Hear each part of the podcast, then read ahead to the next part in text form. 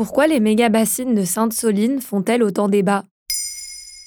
Merci d'avoir posé la question. Depuis 2019, les mouvements de protestation contre l'utilisation des méga-bassines dans la région des Deux-Sèvres se multiplient. Normalement pensés pour limiter la consommation d'eau pour l'irrigation agricole, leur réelle utilisation questionne les associations écologistes, notamment le collectif Bassines Non Merci. Ces derniers mettent en place une ZAD, une zone à défendre, au cours de la même année. Les manifestations continuent en mars 2023 à Sainte-Soline, où le gouvernement souhaite construire une nouvelle méga-bassine. Des heurts avec la police éclatent, faisant 47 blessés parmi les gendarmes et 200 chez les manifestants. Deux d'entre eux sont dans le coma depuis le 28 mars. Leurs familles ont porté plainte pour tentative de meurtre.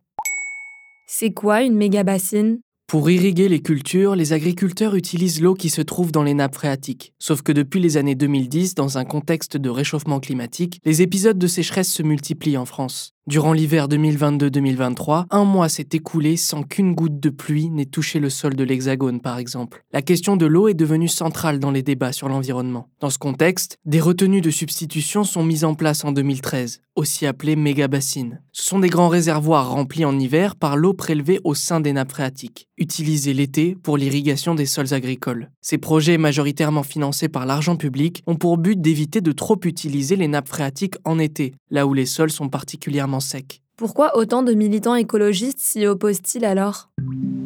En 2019, des journalistes ainsi que des militants de l'association Bassine Non Merci, ou BNM, se sont rendus sur le site de la Grève-sur-Mignon. Ils ont découvert que les irrigants ne respectaient pas les restrictions concernant l'alimentation des méga-bassines. David Briffaut, membre du collectif BNM, constate que les bassines sont pleines, mais que les nappes et les rivières sont à sec. Il se pose donc de sérieuses questions sur cette utilisation de l'eau. De plus, le sixième rapport du GIEC, publié en mars 2023, fait état de l'efficacité réelle de ces bassines en Europe réservoirs sont coûteux, ont des impacts environnementaux négatifs et ne seront pas suffisants partout au-delà de certains niveaux de réchauffement climatique. Christophe Cassou, spécialiste du climat, apporte un peu plus de nuances dans un article de France Info. Les bassines ont marché dans certaines zones, mais ces effets positifs sont contrebalancés par plusieurs potentiels effets adverses. Des effets contre lesquels une gestion appropriée est nécessaire. Et pourquoi les mouvements de contestation font-ils autant débat? Depuis mars 2023, des manifestations ont lieu dans la zone de Sainte-Soline. Nicolas Basselier, préfet de Charente-Maritime, dénonce de nombreuses dégradations et violences de la part des manifestants. En réponse, ce dernier déploie des moyens inédits, incluant notamment des camions militaires. Cependant, c'est le comportement de la police qui questionne. En effet, un échange entre un agent du SAMU et une avocate de la Ligue des droits de l'homme a fuité. On n'enverra pas d'hélicoptère ou de moyens de secours sur place parce qu'on a ordre de ne pas en envoyer par les forces de l'ordre.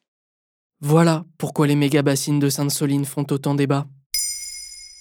Maintenant, vous savez, un épisode écrit et réalisé par Samuel Limbroso. Ce podcast est disponible sur toutes les plateformes audio. N'hésitez pas à répondre au sondage du jour sur Spotify. Et si cet épisode vous a plu, vous pouvez également laisser des commentaires ou des étoiles sur vos applis de podcast préférés.